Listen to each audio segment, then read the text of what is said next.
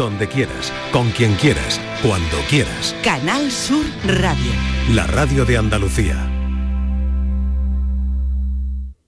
Cuando hay un problema en las tuberías de tu casa, llamas a un fontanero para que revise lo que se te ha roto y lo repare. El cardiólogo hace lo mismo con un cateterismo. Introduce un cable, guía, el catéter, en las tuberías, arterias, para ver dónde está el problema y cómo solucionarlo. Al igual que un fontanero podría usar una pequeña cámara para ver el interior de una tubería bloqueada durante un cateterismo, se utiliza una técnica de imagen, angiografía, para ver el interior de las arterias y determinar dónde y cómo está el bloqueo. Una vez identificado el problema, tanto el fontanero como el cardiólogo tienen herramientas para solucionarlo. El cardiólogo puede expandir la arteria con un globo y colocar, por ejemplo, un stent, un, un muellecito, para mantenerla abierta, al igual que un fontanero puede desbloquear o reparar una tubería defectuosa. Hoy, en Por tu Salud, hablaremos de los cateterismos. Por tu salud, en la tarde de Canal Sur Radio.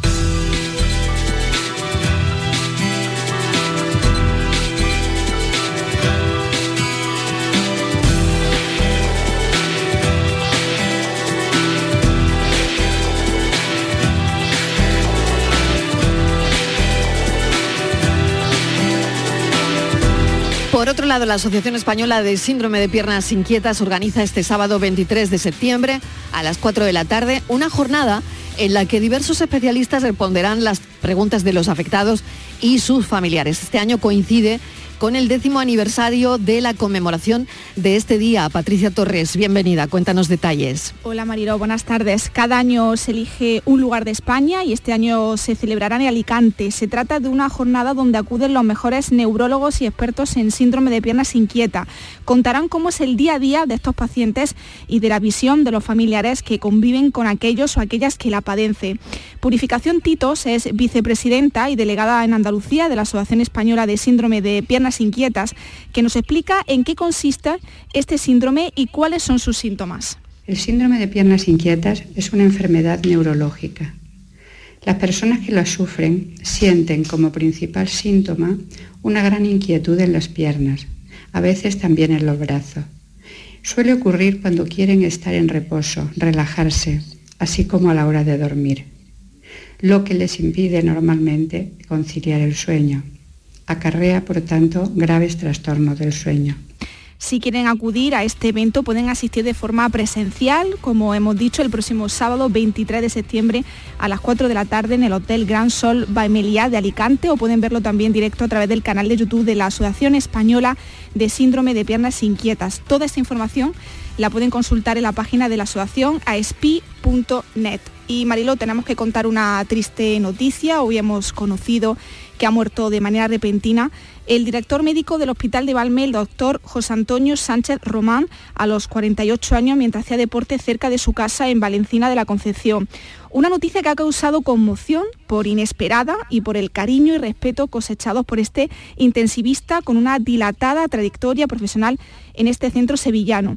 De su trayectoria profesional destacamos su labor durante varios años como coordinador de trasplante de este hospital, su labor como tutor de residentes y sus tareas de formación como instructor en maniobras de reanimación cardiopulmonar. Esta mañana se ha guardado un minuto de silencio en recuerdo de su memoria en la alameda principal del hospital al que han acudido los profesionales junto a todo el equipo directivo, representantes de organizaciones colegiales y representantes de los trabajadores. Desde aquí le mandamos todo nuestro cariño y ánimo a la familia en estos duros momentos, Mariló. Y también a los compañeros, así que mucho ánimo. Muchísimas gracias, Patricia. A ti. Vamos a hablar de los cateterismos. Para ello contamos con el doctor Luis Antonio Íñigo García, cardiólogo, jefe de sección de cardiología intervencionista en el Hospital Costa del Sol y en el Hospital Helicópteros Sanitarios de Puerto Banús. Bienvenido, doctor. Hola, muy buenas tardes. ¿Qué tal? Muy bien, muy contento de estar aquí con bueno, ustedes. muchísimas gracias. Vamos a hablar sobre qué es exactamente un cateterismo. Yo he intentado poner el símil con un fontanero, eh, cardiólogo y fontanero en este caso, pues se podrían Tienen dar la mano. Bastante paralelismo. Tienen bastante paralelismo. Pero ¿qué es exactamente un cateterismo? Bueno, un cateterismo es una técnica que se realiza, como su nombre indica, mediante catéter. Eh, en el caso que nos ocupa serían cateterismos cardíacos, pero los cateterismos se pueden realizar para hacer abordaje de otros órganos, por ejemplo, un riñón. Eh, o los miembros inferiores. En el caso de la arteriopatía periférica, por ejemplo, el famoso síndrome del escaparate, ¿no? que uno va caminando y por falta de riego se va parando en todos los escaparates. El cateterismo es la, la palabra genérica para determinar cualquier procedimiento, en este caso percutáneo, porque es poco invasivo, no, no se abre como se hace una cirugía clásica con bisturí, sino que a través de una punción se introduce un dispositivo que es un catéter que está hueco y a través del cual tú puedes poner contraste y ver el órgano del que, te interesa. En el caso de mi especialidad, pues sería el corazón, pero como digo, se puede aplicar a otras partes. Y luego, eh, bueno, podemos entrar en, dentro del cateterismo en, eh, sí, vamos a ver las coronarias, está destinado a... O sea, puede ver el corazón por donde quiera, doctor bueno, Bueno, vamos a ver, eh, para ver el corazón, lo que es literalmente ver, hay otras técnicas, ¿no? Está la ecografía, la ecocardiografía en este caso, la resonancia cardíaca, el TAC, el angiotac. Eh, lo que vemos mediante el cateterismo, o bien son la luz, digamos, de las arterias, el, interior, donde se puede acumular la placa de aterosclerosis, que es la causa de las anginas de pecho y los infartos, pero también con, mediante técnicas de cateterismo podemos analizar presiones, volúmenes cardíacos y de ahí pues, eh, ver cómo se encuentran las válvulas cardíacas, poner contraste, medir la presión también de la arteria pulmonar y, lo mismo que hablamos de la parte diagnóstica, la parte terapéutica que ahora podemos pasar a comentar. claro, ¿Cómo, ¿cómo sé yo que me tengo que hacer un cateterismo? Que eso es lo que estarán pensando los oyentes que estén escuchando uh, su intervención, ¿no? Su intervención en la radio. ¿Cómo, tengo que, cómo, sé yo que me tengo que hacer un cateterismo? Sí, bueno, digamos que sería quizá el, último escalón cuando uno... Eh, piensa que puede tener una enfermedad, en este caso cardíaca o cardiovascular. Digo el último escalón porque lo habitual sería, si se trata de una persona que puede estar potencialmente enferma, pues tendrá algunos síntomas. Los síntomas más típicos de la enfermedad cardíaca son el dolor torácico, que lo llamamos en este caso angina de pecho, que es un dolor opresivo, centro torácico, que a veces se irradia a la mandíbula, a veces al cuello, a los miembros superiores, es, muy, típico, acompañado de lo que llamamos cortejo vegetativo, de sudoración, de náuseas. Y también hay otro síntoma típico es la disnea, la, dificultad respiratoria, que esto se asocia más a enfermedades de tipo valvular, disfunción ventricular, etcétera, ¿no? Lo, que sería la insuficiencia cardíaca sería el síntoma más característico. Entonces, cuando una persona tiene síntomas, pues lo normal es que consulte con su médico, con su médico de familia en primera instancia, si esta, persona estima que, bueno, que eso obedece a algo, que no es un cuadro que sea de otro origen, seguramente lo va a derivar al cardiólogo, que va a realizar una serie de pruebas que van a ir de menos a más hasta, bueno, si es necesario realizar un cateterismo. También es verdad que algunas veces la enfermedad cardiovascular, sobre todo la enfermedad coronaria, debuta súbitamente con un infarto y en estos, en estos casos, pues podemos luego hablarlo porque es muy interesante, eh, en estos casos se hace un cateterismo directamente de urgencia. de urgencia. ¿Para qué? Porque en los casos de infarto lo que sucede es que se ha cerrado una arteria coronaria del corazón, por donde entra la sangre que nutre, digamos, el músculo cardíaco, y hoy día se sabe que lo mejor que se puede hacer en estos casos es rápidamente abrir esa arteria ocluida para restablecer el flujo sanguíneo. Y esto se realiza mediante una técnica genérica de cateterismo y el procedimiento mediante el cual se abre la arteria coronaria se llama angioplastia coronaria. luego se puede implantar una endoprótesis coronaria que se llama stent, que todo el mundo ya hoy día lo conoce. ¿Es el muelle? Es el muellecito famoso y la arteria queda abierta, ¿no? Y todo arreglado. Y todo arreglado. Claro. Pero luego también me gustaría hablar un poco de prevención, porque todo esto se puede hacer, como hemos dicho, Em, cuando uno tiene síntomas, a veces sucede súbitamente estos síntomas, como estábamos comentando, el tema del infarto, pero también se puede hacer, mm, y hoy día cada vez es, mm, es, algo que lo demanda mucho a la persona y que está muy bien, pues un screening que tú, estás sano, pero vas cumpliendo unos años, pues estás en media de media de la vida o tiene ya un poquito más, y bueno, quieres saber cómo estás, pues también puedes consultar y, hacer una serie de pruebas que hoy día, antes se hacía mucha, una prueba que era de correr en una cinta, que se llama ergometría o prueba de esfuerzo, y hoy día se hace mucho una técnica que se hace en el TAC, que es el calcio score, que es una técnica que mide el calcio en la pared de la arteria coronaria, y en función de la cantidad de calcio que haya,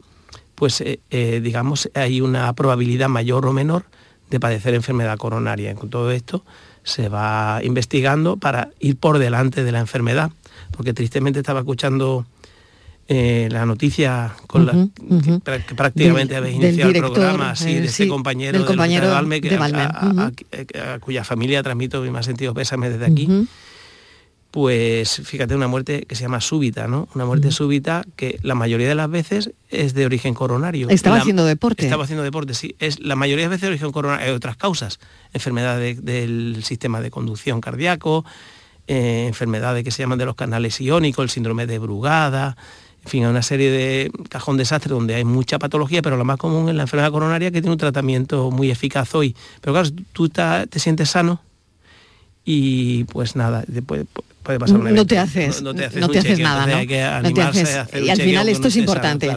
¿Cuándo hay que revisar el corazón? Quería hacerle esta pregunta, sí, Sí, aunque esté, aunque esté sin síntomas, si tiene factores de hay que revisarle, hay que revisarse el corazón. Sí, porque hay, hay los screening, la, digamos, las pruebas para prevenir enfermedades. Eh, hay algunas enfermedades en las que están bastante avanzadas y en otras pues no tanto. Es decir, vamos a poner un ejemplo eh, típico, ¿no? Eh, por ejemplo, en el cáncer de mama el cáncer de mama se, sabe que hoy día, a partir de cierta edad, pues es, conveniente hacer una ecografía y a partir de quizá un poco más, para que no se radien tanto, pues las, mujeres pueden hacerse una mamografía periódicamente y van a su ginecólogo y se revisan y esto se sabe que, se detecta precozmente el cáncer y que esto salva vidas.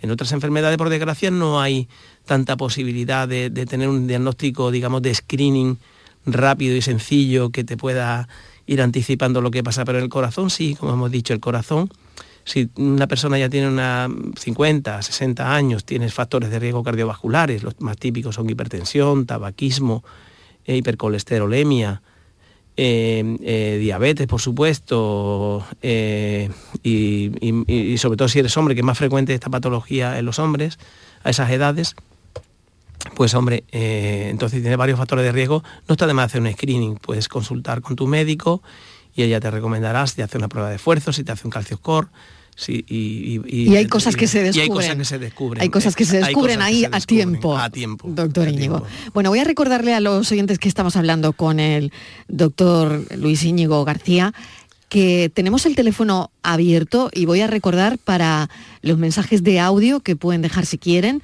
el 670 94 30 15, 670 940 200 y que este es el teléfono. Estos son nuestros teléfonos 95 1039 105 y 95 1039 16. Hablando de cateterismos, eh, cuando, ¿cuánto tiempo suele durar el proceso, el, procedimiento? El procedimiento depende... ¿Es con anestesia general? No, no, ya no. Es, con, anestesia local. Hay, cierto, hay ciertos procedimientos que sí, ¿no? Por ejemplo, los, los, procedimientos que se llaman de cardiología estructural, que son procedimientos un poco más complejos, donde a lo mejor se sustituye una válvula cardíaca también de forma percutánea. Ahí se suele, sí se suele hacer con anestesia general, pues se requiere que el paciente esté muy relajado, muy quieto y en estos casos sí, pero lo que es el día a día, las coronografías para, ver la enfermedad coronaria, eso está muy estandarizado y la verdad que se suele hacer con anestesia local. Se puede, si la persona está nerviosa, también sedar, pero no, se realiza anestesia general de rutina. No, es necesario. Y luego lo que es la técnica, la parte diagnóstica, pueden ser 5 o 10 minutos. Es un procedimiento o sea, que muy, rápido, muy rápido. o sea, lo que tarde en llegar el cable. Sí, prácticamente. Prácticamente, una arteria periférica, normalmente se realiza hoy día por la arteria radial de la, del miembro superior derecho, del, del, brazo derecho, también se puede hacer por el izquierdo y antes se hacía más por arteria femoral, pero hoy día todos los dispositivos... ¿Por qué se cambió, doctor Iñigo? Se cambió porque la arteria radial es más fácil de comprimir y, más, y, está menos expuesta a tener complicaciones vasculares locales. La arteria femoral es una zona que se comprime y es más difícil de, cohibir un, sangrado si lo hay y entonces, eh, digamos, hay menos complicaciones vasculares cuando se hace por el miembro superior izquierdo, que hoy día se sigue haciendo también por, la femoral, pero es más común por la radial, porque tenemos menos complicaciones. Y pero no es por otra razón, es sencillamente porque hay menos complicaciones vasculares cuando se va por el miembro superior. Cuando te han hecho un cateterismo, ¿tienes que tener algún cuidado después, esos días? Eh, bueno, realmente si es un cateterismo diagnóstico, eh, a las 4, 5 o 6 horas, vamos, te vas a levantar, si has sido por el miembro superior como es lo estándar hoy día, puedes levantarte ya, puedes caminar y, ya vas a comer y hacer todo. Eh, y te vas a incorporar a tu vida pues eh, al día siguiente, ¿no? Eh, es verdad que se te ha canalizado una arteria que va a molestar a lo mejor dos o tres días el, punto de punción y bueno, que no conviene a lo mejor hacer un gran esfuerzo con ese miembro con ese brazo, ¿no? claro. como cualquier pequeña herida, ¿no? Eh, y ya está nada más si se te ha implantado a lo mejor una, prótesis, un stent, entonces se, te ha, se ha añadido un tratamiento antiagregante, la sangre se hace un poquito más líquida para, para que no se agreguen las plaquetas a ese dispositivo que se ha puesto que es metálico. Y entonces, bueno, pues conviene, hombre, al menos unos días de no hacer excesos, y tal, pero te vas a incorporar a tu vida rápidamente, al día siguiente puedes estar haciendo vida casi normal, sin esfuerzos y esto, pero vas a poder salir, entrar y la verdad que esto de forma percutánea es muy, muy cómodo, ¿no? Pues son las 6 y 20 de la tarde, ¿cómo pasa el tiempo de rápido cuando el tema es interesante, no? Rafael nos está llamando desde Jerez, vamos a ver qué nos dice. Rafael, ¿qué tal? Bienvenido. Hola, buenas tardes. ¿Cómo está Rafael? yo muy bien, muy bien, gracias a Dios. Me alegro Mi mujer la que está llevo muchos años escuchándolo a ustedes porque mi oficio me permite escuchar todavía la radio. Sí. Aquí eres y total. Mi muestra hizo tres cataterismos. Vaya. Tres. Sí, porque una técnica que se puede repetir, sí. Sí. sí, tres veces en vuelta de nueve o diez años. La última entró en ahora en el verano, en la residencia de aquí de Jerez, no, la, no se la hicieron porque ya tiene tres y no le encuentran nada. ¿Pero y qué tiene, Rafael? El corazón, todas las arterias, que se cansa, se asfixia, cuando anda ligera no, le duele el pecho, sobre la espalda, mm, se asfixia, yo qué sé. Todas esas cosas que le han dicho que da gino de pecho. Las tres veces, pero es que, es que no se ve nada. Tiene todas las arterias estupendamente. Me dicen que como hay tantas venas en, el, en la zona del corazón, alguna puede estar perjudicándole y no se ve. ¿No cree usted eso? A ver, doctor Íñigo, a ver si, si puede orientarle de alguna forma. Le explico, mire, con los datos que me da ya de entrada le quiero tranquilizar, ¿eh? porque cuando las arterias grandes, las que se ven, porque le han dicho que a lo mejor es de alguna que no se ven, son muy pequeñitas, ¿no? Las que se ven, las arterias que llamamos epicárdicas, están sanas, eso ya de, por sí tiene un buen pronóstico. Entonces ahí le quiero transmitir tranquilidad. ¿eh? Ahora bien, hay ciertas circunstancias en lo que hay una enfermedad que se llama microvascular y son los vasitos pequeños, que son tan pequeños que no los vemos, son microscópicos, que también pueden sufrir aterosclerosis y eso no, no se pueden reparar, son muy pequeños y dan unos síntomas muy parecidos. Claro, me faltan datos para saber si quizás claro, esto no lo que se puede diagnosticar por teléfono y por la radio. no sé si esto pero, lo que puede. Pero orientarle. Sí, claro, eso es lo que le voy a decir. No sé si, si puede, digamos, eh, ser esto lo que le esté sucediendo a su esposa, que es bastante posible. Esto se ve en un contexto de personas que a lo mejor padecen otras cosas como diabetes, hipertensión, una serie de factores de riesgo que si los tiene. Y tiene los síntomas y las arterias epicárdicas bien y le están diciendo que puede ser una arteria pequeñita, pues puede tener una angina microvascular, que los síntomas son muy parecidos, pero que el pronóstico es bueno. Entonces, eh, yo lo que le animaría sería... Claro, Sí, sí, no dígame, En los medicamentos que está tomando ella, toman toma pastillas para que no para la tensión, para que no se suba y siempre la tiene 11 con 11 con 6 medio, 7, la tiene bien controlada en ese sentido. Ah, Pero que ella va a gimnasio, va a gimnasio dos veces en semana. Un gimnasio especial que hay desde que tuvo el COVID, pero vamos, ese lo suyo es, anterior. Va, y por las tardes salimos a andar, por las tardes aquí en la zona de Chapín, que no tiene ni cuesta arriba ni cuesta y se tiene que sentar unas veces. Sí, sí. Sí, sí, pues ya le digo, eh, yo creo que hace muy bien yendo al gimnasio, eh, que haga en este caso, porque no tiene una enfermedad coronaria, que haga que haga un ejercicio aeróbico tranquilo, ¿sabe? Que le va a venir bien para mejorar eh, la microcirculación y todo esto, que continúe con el tratamiento, que mejore, que controle los factores de riesgo como viene haciendo. Y, nada más, yo creo que además Jerez está en magníficas manos, tenemos allí muy buenos compañeros. sí, sí, Y, además tiene una pastilla, siempre la lleva encima o en el bolso de salir o en el bolso de andar por si acaso le da fuerte que se la ponga debajo de la lengua, ¿lo han dicho? Claro, bueno, pero, pero buenas noticias, Rafael. Parece que no es, eh, es decir, que tiene buen pronóstico todo esto. Rafael, mucha pues, suerte. Dele un abrazo, un abrazo a su mujer de nuestra parte. Un placer. gracias. muchas gracias. 6 y 25 minutos. Hacemos una pequeña, pequeña pausa para la publicidad y a la vuelta seguimos. Recordamos los teléfonos. Estos son nuestros teléfonos. 95 1039 105 y 95 1039 16. Hambre de librerías, de bibliotecas, de devorar novelas y cómics. Hambre de bailar y ver bailar. Alimentarnos de teatro, de ópera, de zarzuela, de conciertos, de museos y exposiciones. Hambre de aplaudir. Hambre de renacer, de revivir, de reencontrarnos. Cantar, leer, escuchar, mirar, vivir. Emocionarte a boca llena. Hambre de cultura. Ministerio de Cultura y Deporte. Gobierno de España.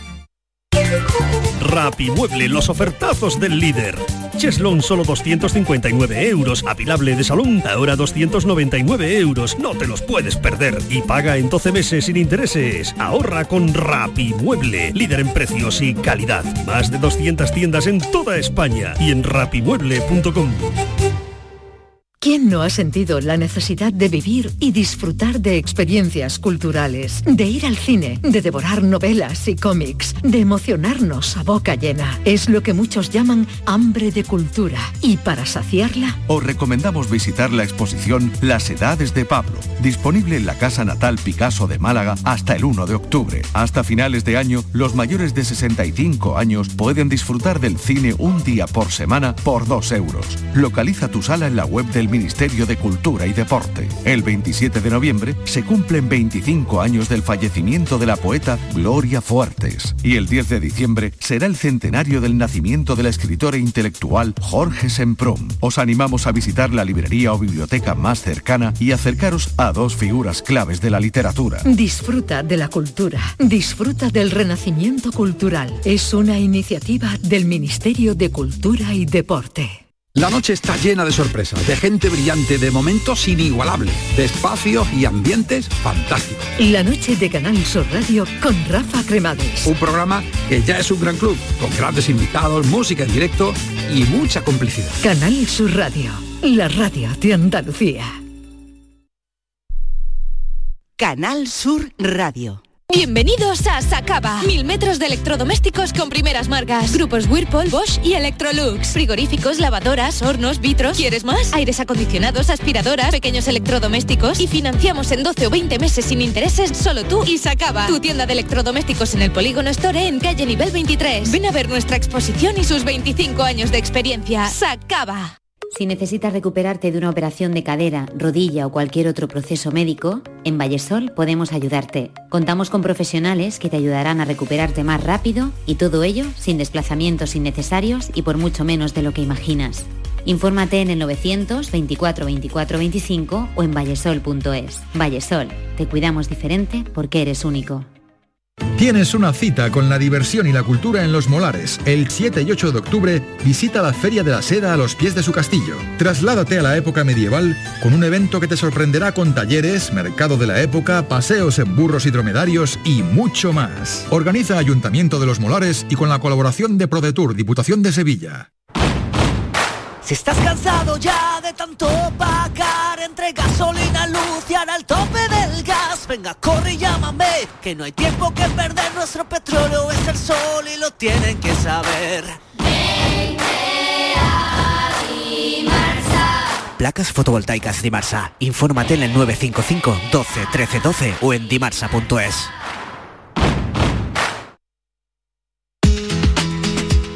Estos son nuestros teléfonos 95 1039 105 y 95 1039 16.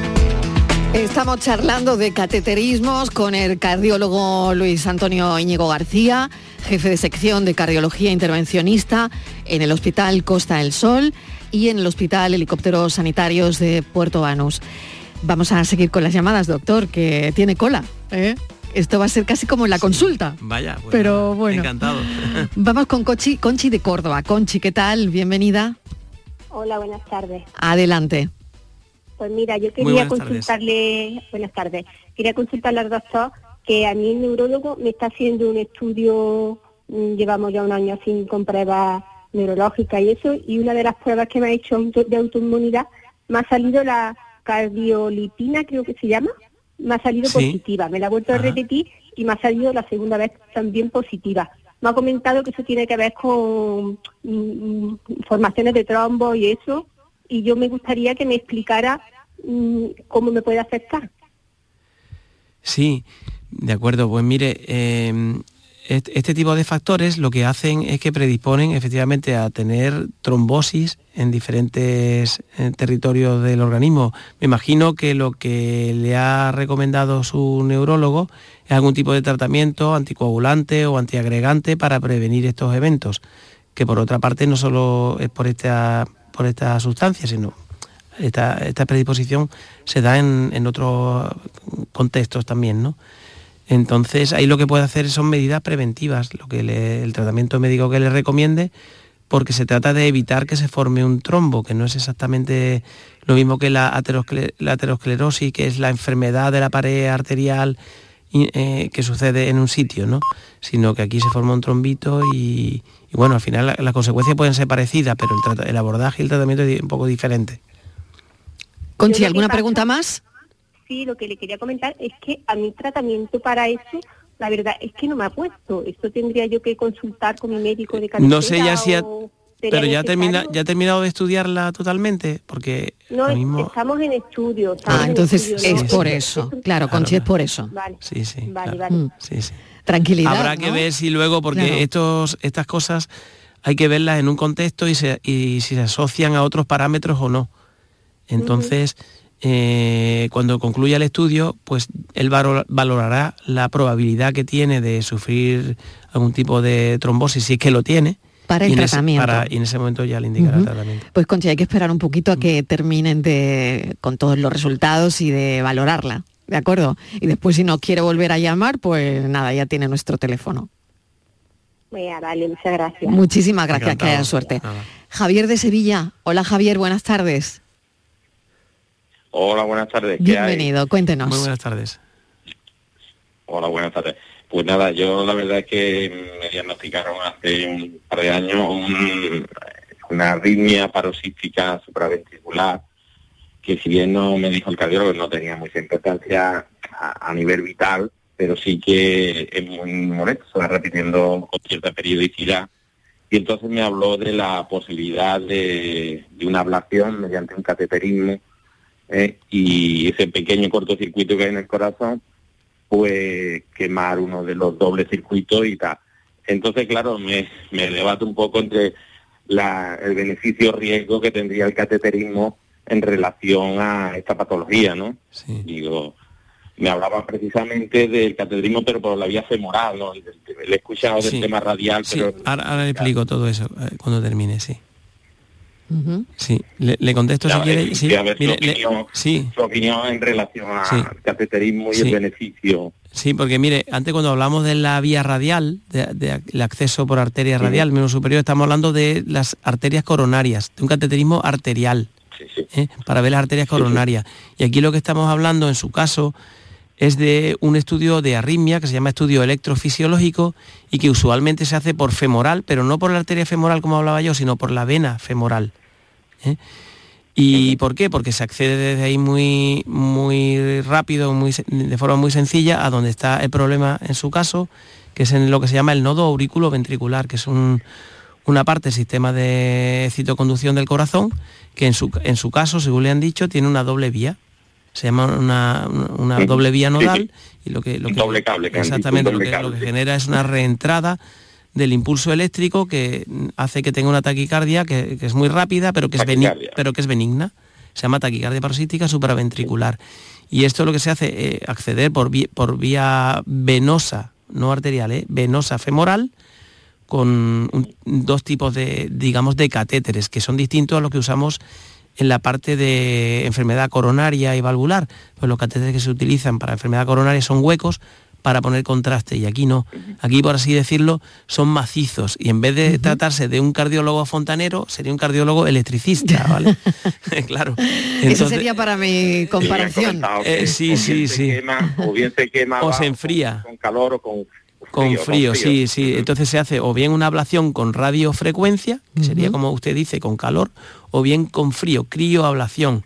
Parece que la crioablación, digamos, es más segura, mm, porque de esa doble vía hay que preservar una, porque si se, se queman las dos o se enfrían las dos, el corazón puede tener un bloqueo aurículo ventricular completo y, y, y, terminar usted con un, con un, marcapasos, necesitando un marca, el implante de un marcapasos. Uh -huh. Entonces, ¿qué se hace? Se quita una de las vías y se puede hacer mediante radiofrecuencia, con calor, como dice, o con frío, con crioblación. Parece que la crioblación es más segura, solo que, digamos, la penetración es un poco menor y a lo mejor puede haber una recidiva más fácil que con lo, una vuelta a padecerlo más fácil que de la otra manera. ¿eh? Porque claro, todo esto es percutáneo, no es, no es como cuando tiene una apendicitis la, que, que el la... cirujano le abre y le, o, o, lo hace por la paroscopia, claro, pero claro. lo está viendo y le estirpa el apéndice y, punto. Claro, ¿no? Aquí lo que se hace es modular un poco. Pues mire, le, le contesto, porque eso, esto, es, eso es muy importante. Le, le, voy a decir lo que digo a mis pacientes en la consulta. Claro, doctor ¿vale? Íñigo, eso sí, es muy importante sí, para los pacientes. Riesgo-beneficio. ¿Esto me lo hago sí, mire, o no me lo hago? Mire, esto, digamos, no compromete su vida, ¿eh? pero es molesto, es muy molesto porque a lo mejor está con su familia en un restaurante o está en el cine y tal, sí. y le da la taquicardia y, y, se tiene que salir, se pone muy incómodo, se asusta uno porque el corazón se puede poner a 180 latidos por minuto y no le va a pasar nada, pero oiga, pero es muy molesto. Entonces, ¿qué pasa? Cuando viene un paciente y le ha pasado esto una vez y yo le explico, mire, esto es así, tal y cual, hay que meter un, un cablecito por la pierna, hay que hacer una quemadura o enfriar, tal y cual. Es que suena. Entonces, claro, entonces muchos no, suena, y le digo, mire, ¿sabe claro. lo que va a hacer? Usted se lo mm. piensa, pero ya le digo, si tiene muchos episodios va, va, a volver y me va a decir que se le haga.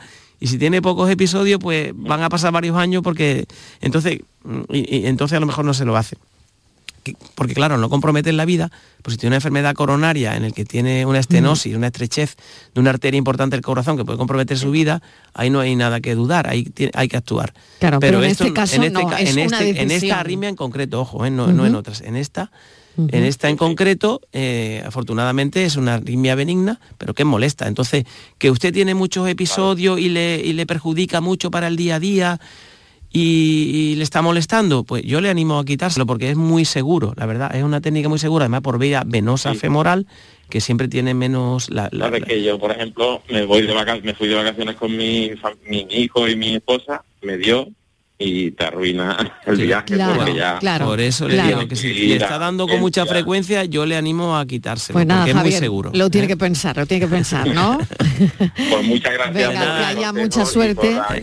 de nada claro, encantado. bueno para eso gracias. para eso estamos nada, y para eso está el programa por tu salud no para los consejos la orientación y la información que es tan importante. Eh, recordemos el teléfono de nuevo venga estos son nuestros teléfonos 95 1039 105 y 95 1039 16. Ahora quien llama es Antonia de Málaga. Antonia, bienvenida, ¿qué tal? Hola Marilo. Hola, cuéntenos. Pues, pues mira, yo es que como le estoy escuchando sí. y entonces este hombre que ha hablado eh, por su mujer. Sí, Rafael de pues, Jerez. Sí, de que no, claro, no se sabe las pastillas que se está tomando para la atención. Como el médico no le encuentra nada, y la mujer se asfixia y tiene esos síntomas, pues entonces yo es que también me encontré un poquillo así con las pastillas de la, para la atención de enalapril. Entonces, si esta mujer se está tomando pastillas de enalapril, puede ser que todos esos síntomas que tiene malos sean de esas pastillas. Bueno, doctor, a ver. ¿Qué decimos porque aquí? Yo, a mí me porque a usted le pasó, mal. ¿no? Sí. Claro. La bueno. pastilla de, y, y sí. todavía me ha quedado porque me, luego me pusieron unas parecidas o prima hermana, como yo digo, mm. de Nalapril, que eran Acetensil Plus, y me ha quedado un ruido en el oído porque todo el lado de la cara se me hinchaba, tenía malestar en los brazos, dolor, y solamente me tomaba ya esas pastillas, no me tomaba otras me las quitaron y se me quitó todo, pero el ruido del oído se me quedó. Uh -huh. Y esta mujer, digo, ¿será cosa que le esté pasando lo mismo? Pues bueno, pues yo voy a llamar, ¿no? Exacto. Y bueno, así ya pasan varias cosas. Una, que no sabemos el, muy bien, muy no sabemos el tratamiento que tomaba esta otra señora. Claro, claro. Es que, y, esto es una aventura, claro, doctor claro, claro. Y, y, por otra parte, en Alapril es un fármaco muy clásico y que, y que la verdad que ha ayudado a salvar muchas vidas, porque claro. es un vasodilatador que se utiliza en la insuficiencia cardíaca, sí, en la claro. hipertensión, en el infarto, de un, un, medicamento de confianza. Que bendito que, en Alapril, que claro. bendito en Alapril. Mm, ya, ya, le digo, doctor, sí. doctor que sí. me está encantando de escucharlo porque habla no, muy claro gracias. y muy muchas estupendo, gracias. de verdad. Es que el doctor Íñigo es así. eh, eh, que es así, es pues, así, es así de claro. Sí, pero en Alapril todo esto que ha dicho muy bien, pero está perjudicando a muchas personas. Sí, en es que no he podido terminar. Quiero decir, que si me lo permite, le, le termino la sí, frase. Lo que le iba a decir, que es un medicamento clásico, mm, bueno, de los primeros que se empezó a usar en el seno de un los infartos anteriores grandes, de, de insuficiencia cardíaca, de todo esto, y que la verdad que es un, es un pilar para el tratamiento de insuficiencia cardíaca. Es verdad que luego ha salido de los mismos grupos farmacológicos muy parecidos, los, los antagonistas de la angiotensina, etcétera, etcétera, y otras cosas, ¿no? Pero que es un medicamento, hombre, que es un buen medicamento, es muy clásico, pero es un buen medicamento. Y de, y de esa familia hay mucho, el antiguo captopril, que todavía tiene una vida media más corta, enalapril, ramipril, lisinopril, pero y acetensil, acet- eh, eh, el acetensil, claro, claro, Claro. Pero lo que le quería decir, lo que eh, todos los medicamentos tienen efectos secundarios. Yo he visto un paciente con una hemorragia digestiva por tomar una aspirina, pero ¿cuánta vida nos salva la aspirina? ¿Entiendes? Entonces, ¿qué quiere decir esto? Y luego, eh, lo que sí tienen los- este, este grupo de fármacos, se llaman inhibidores de la enzima conversadora de angiotensina, del grupo esto de los enalapril, captopril, etcétera, lisinopril, ramipril, lo que sí producen es mucha tos. Tos seca pueden producir a algunas personas, eh, algunas, Sí, porcentaje pequeño. Entonces lo que hay que hacer en estos casos, como han hecho con usted, no le sienta bien, se le quita. Pero ese medicamento en sí mismo no, no, vamos, es un medicamento que está más que contrastado y que, vamos, que Muy bien. Pero vaya, yo... Ahora, por otra parte, yo- no, no, si No, me no, no, parece sí, muy claro, sí, lo- acertado lo- lo- lo- su observación. comentario, claro que sí. Pero por otra parte no sabemos que tomaba la esposa de nuestro querido De Rafael de oyente claro. Rafael. Bueno, Antonia, muchísimas gracias, gracias por la llamada. Un saludo, que vaya bien todo. Gracias, adiós Mariló. Muchas gracias. Adiós. Y al médico, claro. Muchas gracias por sus palabras. Al doctor Íñigo, muchísimas Gracias, gracias. Un abrazo. Bueno, seguimos. Pequeña pausa para la publi y a ver si podemos contar lo de mm, los cateterismos intervencionistas, es decir, cuando verdaderamente hay que poner algo, como decía antes el doctor Íñigo, un muellecito o algo que nos haga funcionar mejor el corazón. Estos son nuestros teléfonos 95 1039 105 y 95 1039 16. Hambre de librerías, de bibliotecas, de devorar novelas y cómics. Hambre de bailar y ver bailar. Alimentarnos de teatro, de ópera, de zarzuela, de conciertos, de museos y exposiciones. Hambre de aplaudir. Hambre de renacer, de revivir, de reencontrarnos. Cantar, leer, escuchar, mirar, vivir. Emocionarte a boca llena. Hambre de cultura. Ministerio de Cultura y Deporte. Gobierno de España. Aprendemos a leer para luego aprender leyendo. La lectura es la llave que abre las puertas del conocimiento, de la comprensión de las cosas. Es un hábito que nos lleva a lugares increíbles y a entender el mundo que nos rodea. Por eso, en este curso 2023-2024, la lectura tendrá un papel primordial en las aulas de Andalucía. Porque quien lee, entiende, y quien entiende, aprende. Junta de Andalucía. Te levantas muy temprano, madrugas mucho, trabajas o estudias de noche. Mucho ánimo. Cuando casi todo el mundo duerme menos tú, ya estamos contigo. En la mañana de Andalucía, el Club de los Primeros con Charo Padilla. Y ya van cuatro temporadas.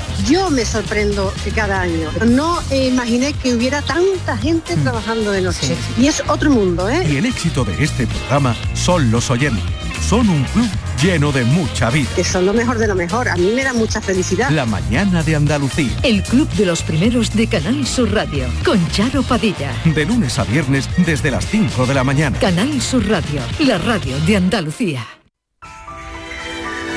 Estos son nuestros teléfonos 95 1039 105 y 95 1039 16.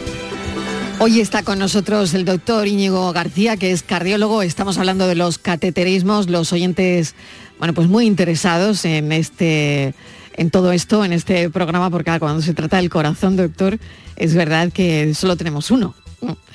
Bueno, y por otro lado, eh, yo quería hablar del intervencionismo en el propio cateterismo, que es cuando ponemos eso, cuando ponen un muelle, cuando arreglan algo que, que, bueno que hay que arreglar para que funcione bien o que funcione mejor, ¿no? ¿Cómo es eso? ¿Cómo lo hacéis? Sí, muy bien. Pues eh, como eh, comentábamos anteriormente, el cateterismo recordar sencillamente que es una técnica genérica que en este caso estamos hablando del corazón, pero que se puede destinar a otros órganos, a, prácticamente, bueno, se puede hacer cateterismos de, los riñones, del miembro inferior, etcétera. Pero centrándonos en el corazón, eh, podemos hacer cateterismos diagnósticos o terapéuticos. La parte intervencionista sería los terapéuticos, lo que vamos vamos a comentar ahora. ¿Y cómo se hace? Pues se hace de la misma forma que los diagnósticos. Se canaliza una arteria mediante punción, no hay que abrir ninguna cavidad, no hay que abrir nada como una cirugía clásica abierta. Y mediante la punción se introduce un catéter. El catéter va a tener un diámetro diferente en función de, lo que se vaya a realizar. Eh, por ejemplo, son mucho más finos cuando vamos a tratar las arterias coronarias que cuando se va a implantar una válvula aórtica percutánea que se llama TAVI y que se introduce también por un catéter. Entonces, eh, en el primer caso, para hacernos una idea, el catéter mide más o menos de diámetro eh, mm, unos 2, eh, milímetros más o menos, 2, 2,3, 2,4 milímetros, y en el, en el caso de una válvula, pues puede mide unos 6 milímetros, mucho diámetro mucho mayor. ¿Y qué arreglan? ¿Qué enfermedades arreglan, ¿qué enfermedades arreglamos? Pues la, la, más común es la enfermedad coronaria. Eso hoy día es el pan nuestro de cada día, vamos. ¿En qué consiste la enfermedad coronaria? Pues una enfermedad que está ligada, digamos, a varios factores, entre otros a la edad, es una enfermedad más propia de adultos, evidentemente, eh, es más frecuente en hombres, está concretamente que en mujeres, y se está vinculada a factores eh, genéticos, familiares, que tu padre lo, padeció, tu madre, o, y también a factores de riesgo cardiovascular, hipertensión, diabetes, tabaquismo, hipercolesterolemia, todo este tipo de cosas, obesidad, falta de ejercicio, todo esto hace que se desarrolle una enfermedad que se llama aterotrombótica, las arterias, no solo del corazón, pero estamos hablando del corazón. Y esta, eh, esto va obstruyendo la luz de la arteria que es un vaso sanguíneo, y, por tanto se disminuye el flujo a través de, esa arteria. Esto que hace que le llegue menos eh, riego sanguíneo al propio músculo cardíaco y se queja en forma de dolor, un dolor opresivo centro torácico, comentábamos al principio, que se puede irradiar al cuello, etc.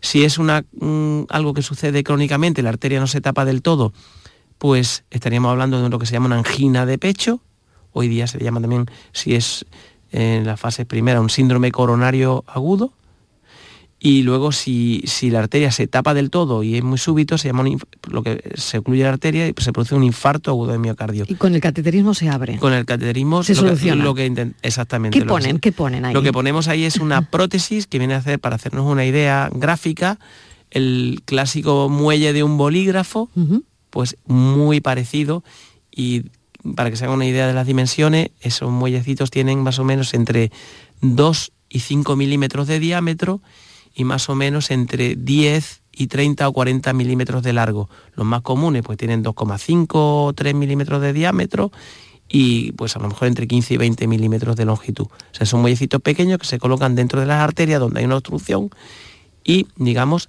mm, apartan la obstrucción, la, todo fluye y todo fluye. y, todo, fluye. ¿Alguna cosa más que Sí, y ahora con catéter, que se hace otra cosa que hacen con cateterismo desde el punto de vista intervencionista, pues también se reparan y se implantan válvulas cardíacas, tanto hoy día hoy todas. La, la más común es la válvula aórtica, que es muy propia... Que es importante, ¿no, muy importante, en la puerta de salida del, ventrículo izquierdo hacia importa, la aorta. Esa importa y mucho, Exactamente.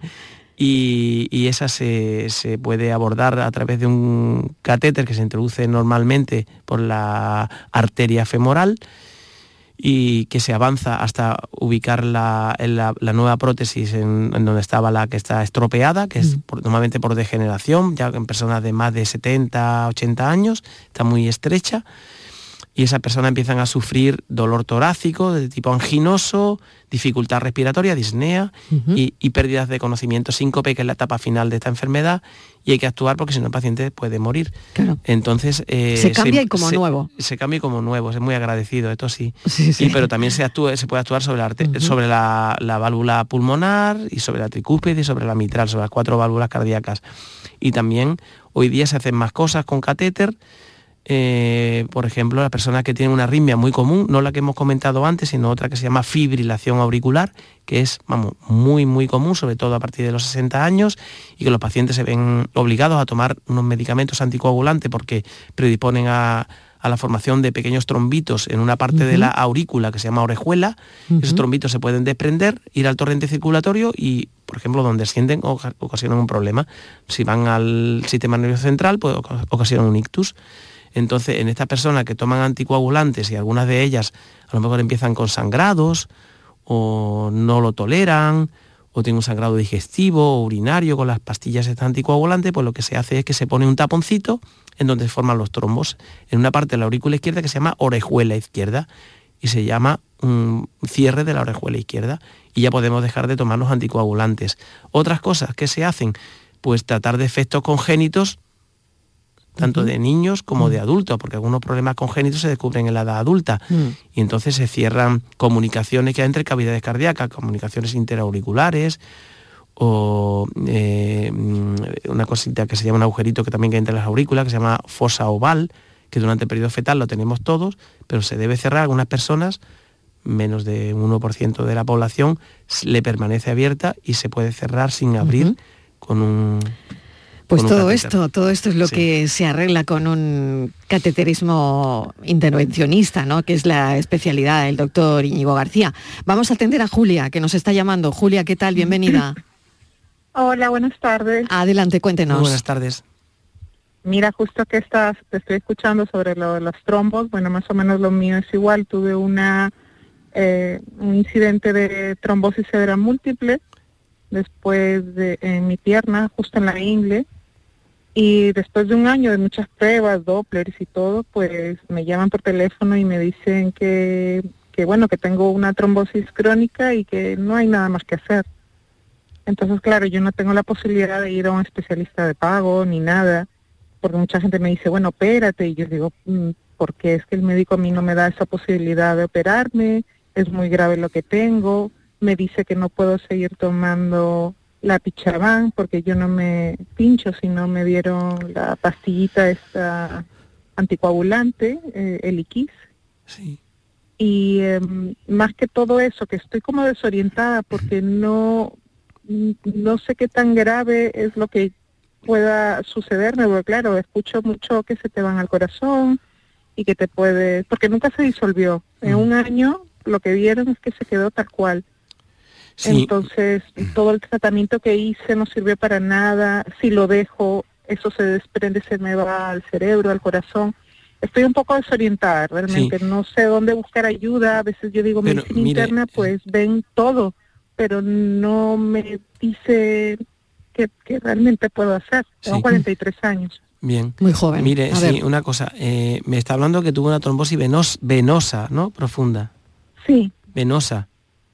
Sí. Trombosis severa múltiple, sí, venosa. Pero venosa, sí. Entonces, eh, cuando hay una trombosis venosa, los, trombos de ahí, si, se desprenden, no le, no le, van a ir al cerebro, le, van a ir a cavidades derechas cardíacas y desde ahí podrían ir a arteria pulmonar y originar una embolia, pero pulmonar, que es muy grave, ¿eh? no, no quiera decir, pero al cerebro no, porque eh, está por el filtro pulmonar por medio. Eh, bueno, pero donde se vaya. No, no, sí, sí, por supuesto, por supuesto. Y es muy grave. Entonces, en estos casos de trombosis venosa, el tratamiento que le dieron es el correcto, el tratamiento anticoagulante, con el X o con otro cualquiera. Y luego hay algunos casos que, en los que si el trombo asienta, como según me está diciendo, en la parte ya muy proximal de, la, de las venas eh, ilíacas, porque me dice que lo tiene a la altura de, la cintura, en la ingle y todo esto, entonces a veces lo que se pone es un pequeño dispositivo que se sitúa en la cava inferior, que se llama un filtro de cava. ¿Y que esto qué hace? Que si el trombo se desprende de la, de la vena femoral o de la, o la ilíaca, que es su continuación, no va a poder progresar hacia el corazón, a la cavidad derecha, ni hacia el pulmón, porque queda retenido en este filtro. Se llama filtro de cava. Y es una cosa que, bueno, que es muy sencilla, muy común. Como un colador. Sí, eh, literalmente usted lo, ha definido perfectamente. Esto se sitúa por debajo de la, de la salida de, las, eh, de, la, entrada en cava de las venas renales y, lo que hace es si se desprende el trombo que queda ahí parado. ¿eh? pero con su edad, hombre, yo... Las trombos, sí, sí, perdón. Sí, no, le va a decir que, que, que, que esto que me está diciendo de consultar con un especialista, hombre, en la sanidad pública, yo, vamos, lo digo porque yo trabajo en la sanidad pública, tiene excelentes profesionales que esto se lo van a hacer con, con toda seguridad.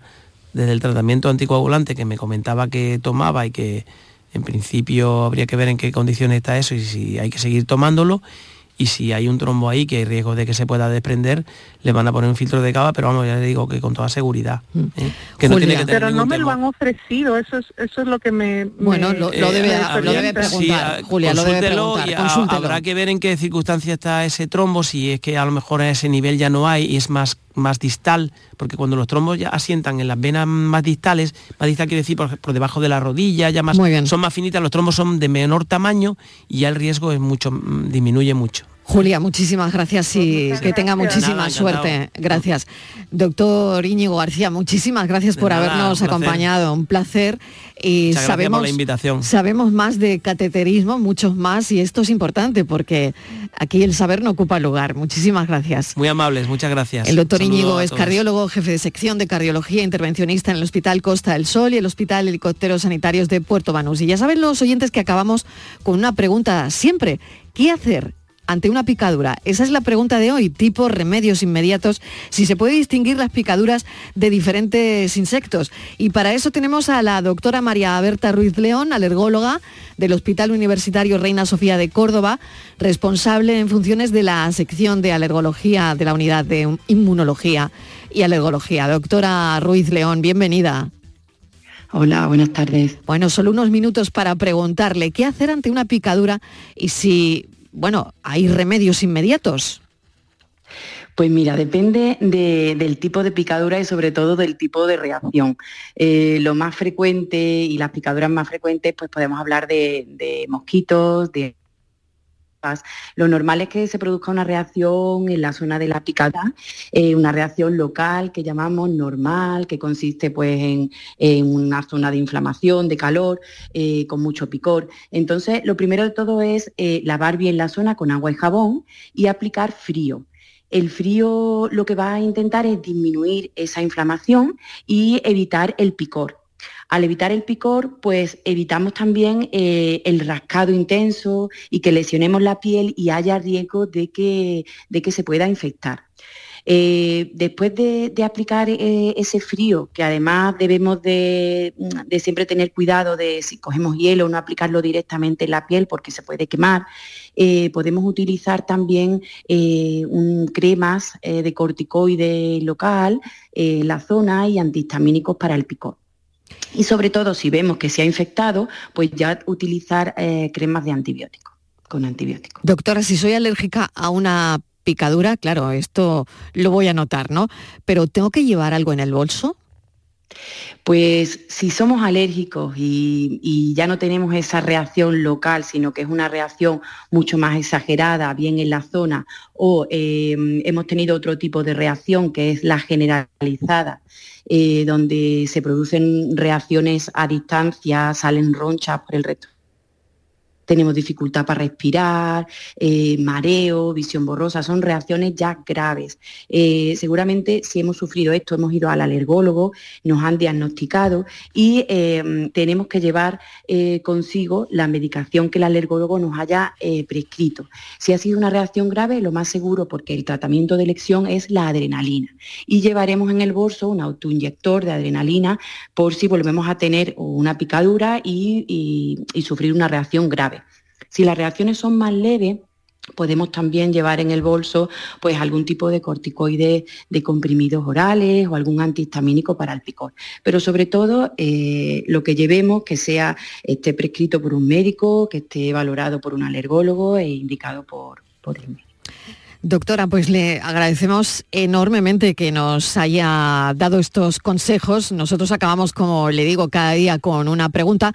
La verdad es que no sé si estas personas pueden estar al aire libre donde hay insectos y hay algún consejo para ellos. Porque claro, una persona que tiene muchísima alergia a las picaduras y que, bueno, pues un buen día hay una paella en el campo, claro, ¿qué hacen estas personas, no? Una se lo plantea. Claro, pues depende, depende de lo que el paciente sea alérgico. Nosotros desde el punto de vista alergológico lo más importante y lo que valoramos son sobre todo las picaduras de abejas y avispas. Em, em, en estos casos eh, los pacientes son valorados, son diagnosticados y eh, de forma personalizada, si el paciente se, está sensibilizado, tiene alergia a ese veneno, hay un tratamiento eficaz. ¿vale? Un tratamiento que consiste en vacunas. Eh, independiente de esto, eso es para que el paciente eh, pueda mejorar su calidad de vida. Independiente de esto, también le, damos una serie de recomendaciones, que es pues, eh, cuando esté al aire libre, que tenga cuidado en la, zona de la... De, las comidas, donde por ejemplo las bebidas azucaradas tenga cuidado al...